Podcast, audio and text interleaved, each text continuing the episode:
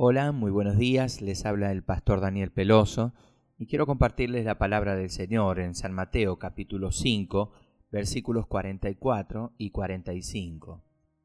Pero yo os digo, amad a vuestros enemigos, para que seáis hijos de vuestro Padre que está en los cielos. Ame a sus enemigos, ponga la otra mejilla. A la mayoría de la gente eso le parece una forma muy débil de tratar con alguien que les ocasiona problemas.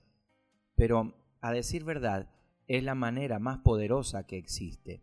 Es la forma en que Jesús lo hizo y sus métodos nunca fallan. ¿Recuerda cuando Jesús regresó a Nazaret y la gente religiosa estaba enojada con él y querían arrojarlo desde un despeñadero? ¿Qué sucedió? Él pasó en medio de ellos y nadie pudo ponerle una mano encima. En otra ocasión querían apedrearlo, pero él no tomó represalias, sino que se fue, y nadie pudo tocarlo. Cuando Jesús pasó en medio de esa muchedumbre, no tenía temor.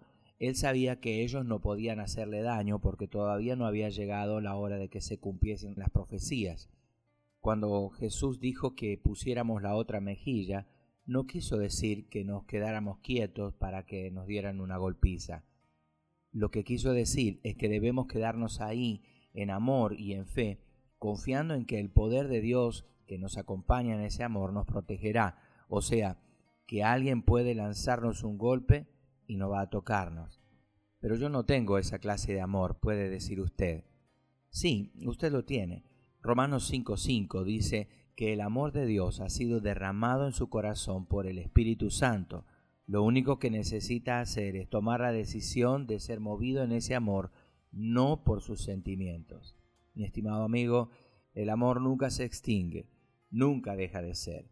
Si usted anda en el amor de Dios, está viviendo la clase de vida más poderosa que pueda haber.